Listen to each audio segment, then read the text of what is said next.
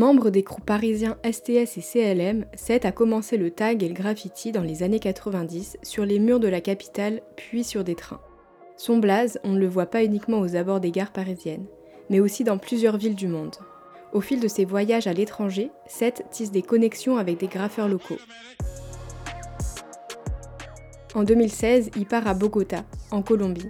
Ville entièrement recouverte de fresques, Bogota possède dans sa culture une longue tradition du muralisme. Là-bas, Seth rencontre les membres du crew Caves, avec qui il fait l'expérience du graffiti sur des murs immenses dans la ville. L'histoire que Seth va vous raconter est aussi marquée par des péripéties. Bonne écoute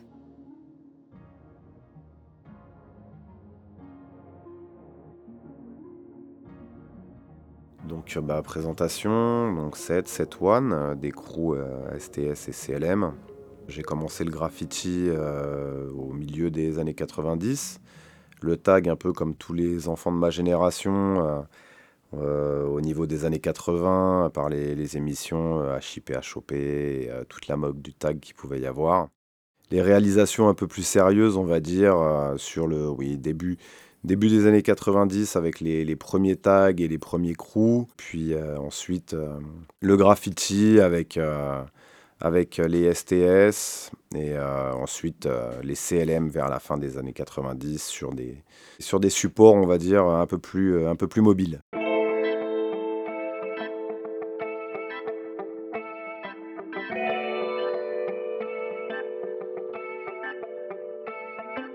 Je voudrais vous raconter un voyage que j'ai fait il y a quelques années, en avril 2016, à Bogota. Donc à la base, c'est un, un voyage familial j'ai commencé en fait à, peindre, euh, à essayer de rencontrer d'autres graffeurs, d'autres pays, par le biais de mes voyages, euh, mes voyages familiaux.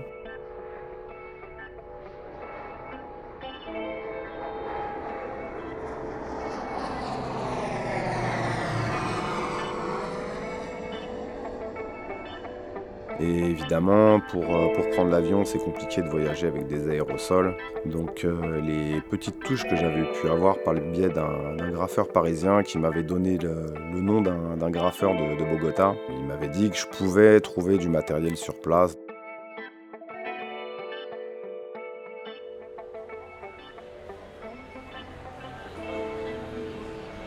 Euh, on arrive à Bogota, on se rend compte que c'est pas pas la même ambiance, c'est une ambiance un peu plus tendue. Il y a pas mal de militaires. Euh, je suis pas mécontent de ne pas avoir pris euh, d'aérosols ou de marqueurs ou de choses comme ça.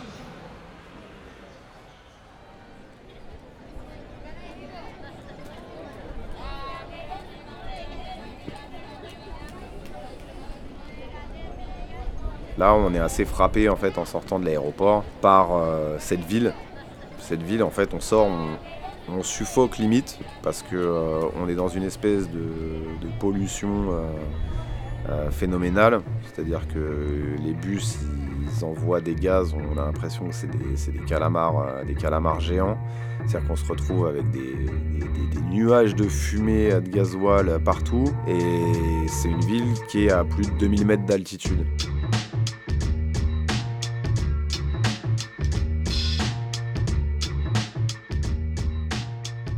Mais par contre, le paysage, c'est-à-dire cette ville au milieu des montagnes, cette espèce d'agglomération énorme avec des embouteillages dans tous les sens, tu te prends déjà une première claque et il y a des tags et des graphes partout. C'est-à-dire que autoroute, mur, toit, euh, tout est tagué, tout est graffé. Euh, c'est vraiment, euh, vraiment assez hallucinant. Ça dénote complètement avec le vert des montagnes autour. Enfin, c'est c'est assez surprenant et saisissant.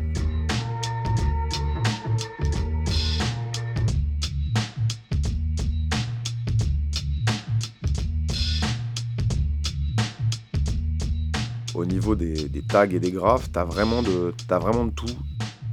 T'as des, des graphes figuratifs avec des, grands visages, des persos, euh, des animaux. T'as aussi des graphes où t'as des artistes qui mélangent un peu euh, la culture, euh, on va dire, sud-américaine avec des, espèces d'animaux pas, des dragons, pas des, des phénix, enfin des animaux propres certainement aux cultures qui étaient là avant, qui se mêlent avec des graffitis qui sont proches un peu pour certains de l'ignorante, d'autres avec des, wild styles qui sont rien à envier avec les graffeurs européens. Enfin, c'est ouais, c'est assez surprenant, c'est riche. Il y a tout style. T'en as qui sont un peu proches des tags des Pichassao euh, du Brésil, euh, d'autres qui sont vraiment dans le tag, euh, on va dire, new-yorkais, européen, enfin, la culture de la lettre comme on peut la connaître. Et quand tu mélanges tout ça avec les petites maisons de briques, les maisons de tôle, les gratte-ciel, les bâtiments anciens, t'en prends en fait plein la tête. Je pense qu'il y a vraiment une culture de muralisme aussi propre à l'Amérique du Sud et à la Colombie. Et que du coup, toutes ces influences-là font qu'il euh, y, a, des styles assez particuliers.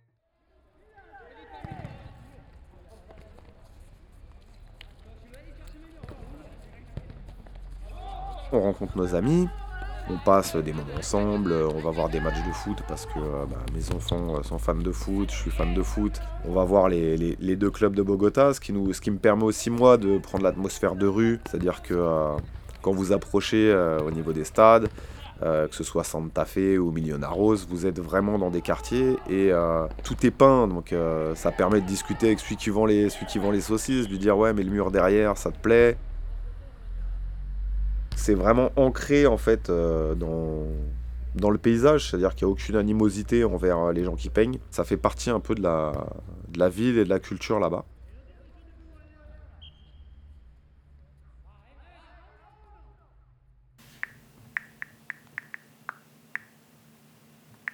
Euh, je commence à activer les, contacts qu'on m'a donnés.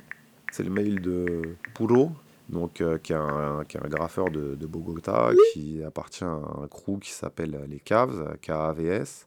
Le contact, il m'a été donné par, euh, par un graffeur de Paris qui a bougé pas mal en Amérique du Sud. J'échange avec, avec et euh, il me dit de passer un shop qui s'appelle le Contra, Contra Shop à Bogota. Donc euh, on se donne rendez-vous le lendemain là-bas et il me dit tu pourras prendre de la peinture et comme ça je te, il me dit je te présenterai à d'autres personnes, euh, tu verras on va se faire euh, un mur tranquille et tout. C'est vraiment le shop graffiti comme, comme on a en Europe ou, ou aux États-Unis. Quand Pouro arrive, il me présente donc euh, Ténor, un autre, euh, un autre graffeur. En fait, c'est avec ce binôme-là que je vais peindre euh, quelques jours plus tard. Ils me disent tu prends les couleurs que tu veux, nous on s'adapte. donc moi un peu à, un peu à l'européenne, les, les, sprays étaient un petit peu plus chers. Donc je prends une dizaine de bombes et je prends des, des sprays, des sprays locaux et ça, ça, ça a toute son importance parce que je me dis quitte à voyager, autant peindre, découvrir des, des peintures et euh, des marques de bombes et euh, tant pis, advienne que pourra si c'est euh, si c'est pas la bonne surprise.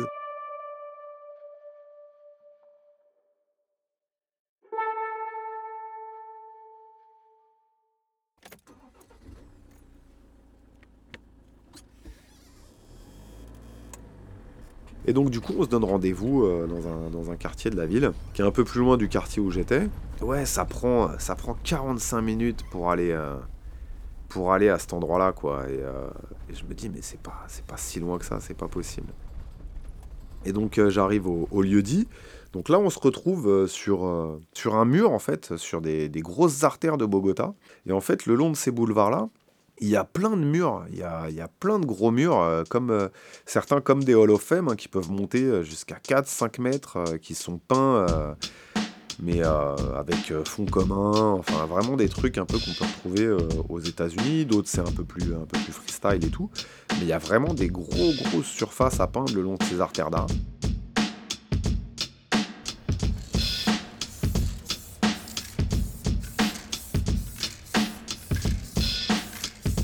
On essuie une averse, donc on se planque un peu, on met les, sprays dans, des, sacs plastiques, on attend un petit peu et puis euh, puis moi j'avais repéré une petite, euh, une petite épicerie là qui faisait l'angle. je leur dis bah, je vais aller chercher à boire et tout. je pars à l'épicerie. là j'arrive dans l'épicerie. l'épicerie c'était à moitié, à moitié réunion de famille. En fait il y avait une dizaine de personnes là-dedans, dont des gamins.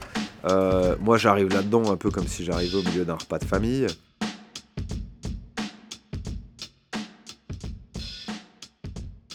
Commence à me parler, les gamins ils voient que j'ai déjà, enfin que j'ai un Bermuda avec plein de taches de peinture et des trucs, donc euh, les gamins commencent, je comprends qu'ils commencent à me parler de peinture et de graffiti.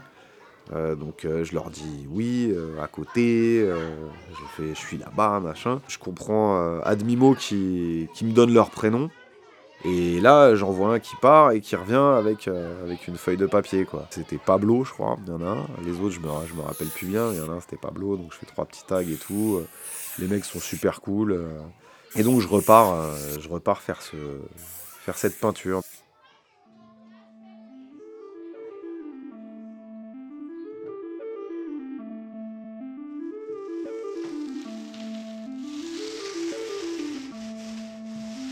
Et je me rends compte d'ailleurs que, que mes collègues, eux, commencent à peindre, mais en fait, ils ont une, technique assez particulière, et comme, comme je le disais un petit peu avant, c'est que compte tenu du, du coût des aérosols, en fait, ils en utilisent à minima, c'est-à-dire que ils font, euh, ils tracent leur lettrage, ils font le, tout le fond de leur lettrage et même parfois les, perspectives ou les 3D euh, au rouleau.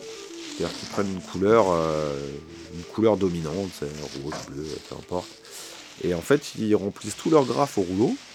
Et ensuite, ils vont revenir dedans, euh, faire leurs contours, euh, retailler quelques effets, euh, recouper les 3D, etc. Et mettre, mettre un petit peu de fond pour, pour dynamiser tout ça. Moi, ça me gave de, de peindre au rouleau, même, des, même quand, je suis, quand je suis en France ou des trucs comme ça, rouleau téléphone et tout, c'est un truc. c'est pour moi, c'est une tannée en fait. J'avais plus l'habitude à l'époque de limite piquer les fonds des graphes qui étaient en dessous parce qu'on n'avait pas beaucoup de bombes et du coup on faisait deux trois bulles euh, par-dessus les trucs, des dégradés, des machins et on récupérait un peu les fonds euh, des fonds des, des, des, des graphes qu'il y avait en dessous.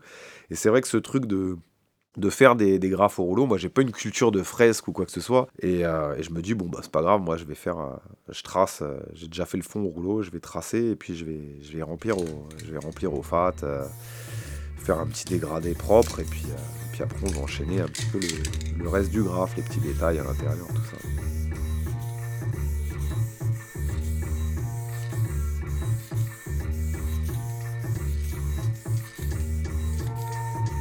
La première couleur passe bien. Je crois que j'étais parti sur un dégradé euh, rose, euh, rose violet, si je me rappelle bien.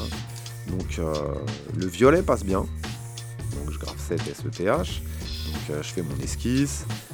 Ensuite, euh, je commence à attaquer un rose et là, je me dis tiens, il passe moins bien celui-là. On va dire qu'il ressemblait plus à, de, la, Julien, euh, de la bombe Julien, Julien Color là, euh, enfin des bombes un peu, un peu liquides chez nous, qui sont un peu transparentes.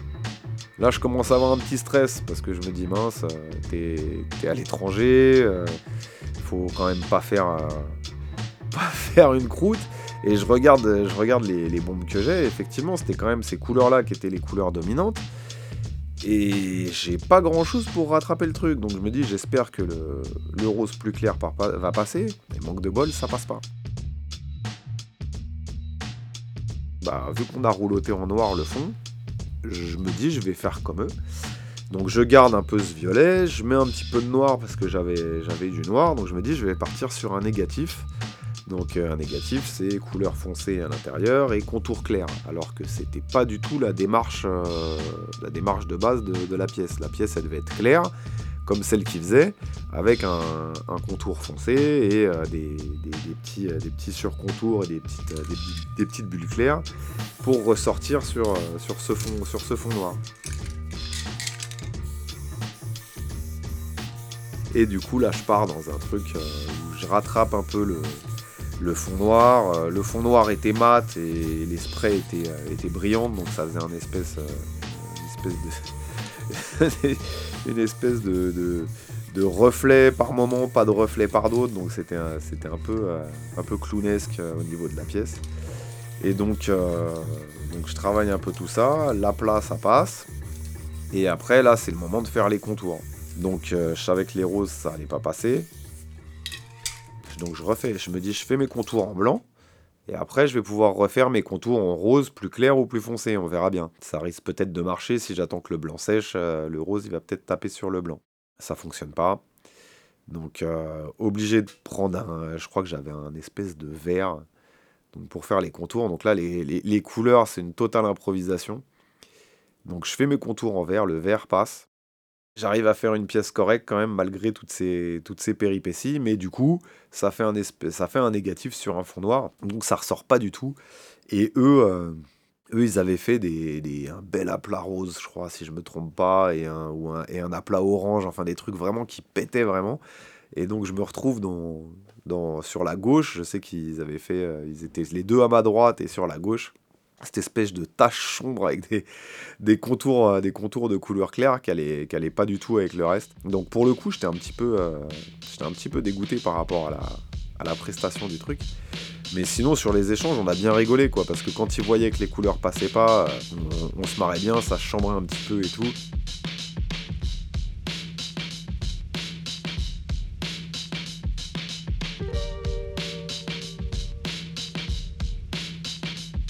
Pas si loin que ça de mon, lieu de résidence. Je me dis, euh, allez, euh, on va y aller à pied. Moi, j'aime bien, j'aime bien, j'aime bien me promener en fait quand je vais dans des, dans des endroits, dans des pays.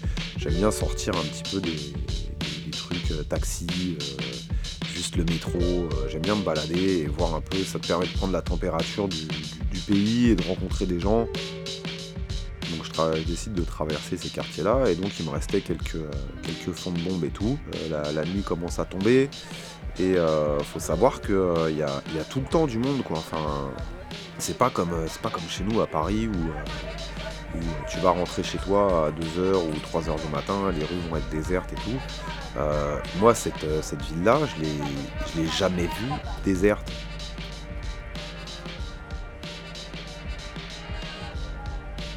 Je repère des petits spots où c'est déjà un peu taillé, flopé, je fais un petit flop, donc un petit lettrage rapide. J'en pose un, euh, je vois que ça, ça, y a pas plus de réaction que ça dans la rue. Euh, les gens, c'est à peine s'ils tournent la tête. Enfin, j'ai pas de, on, m'interpelle pas plus que ça, donc euh, je, me, dis bon bah c'est cool.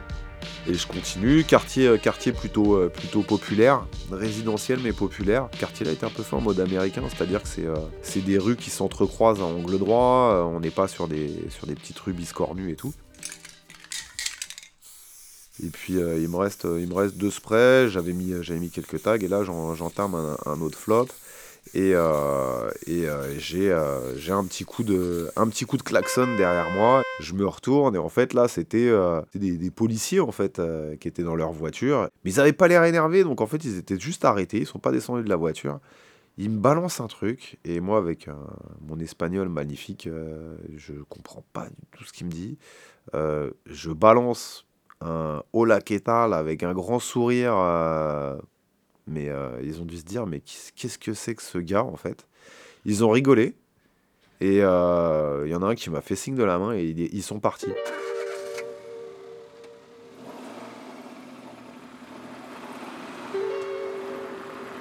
Et je me dis, mais en fait, t'as as eu du pot, quoi, parce que si les mecs avaient été un petit peu un petit peu euh, dans l'optique de t'arrêter ou de quoi que ce soit. Euh, je suis pas persuadé que les commissariats colombiens ou euh, les, gardes à vue colombiennes elles soient super funky quoi. Mais c'est le pays qui m'avait mis dans, enfin c'est la journée que j'avais passée les quelques jours avant avec les échanges que j'avais eu avec les gens, qui m'avait mis dans cette espèce de, de mood détente. Et, et, pour le coup, j'avais mis de côté complètement le côté répressif lié au graphe.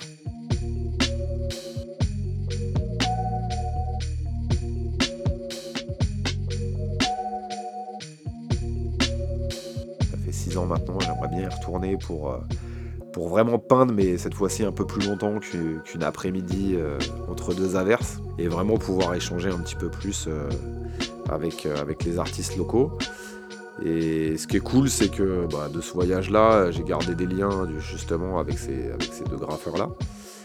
Et que bah, je désespère pas de pouvoir les faire venir, pouvoir les faire venir à Paris un de ces jours et puis reproduire ça dans d'autres pays, parce que c'est quand même ça l'intérêt de, ces voyages-là, c'est d'échanger, de rencontrer des gens, tu vois, et de partager des trucs, donc euh, c'est plutôt cool.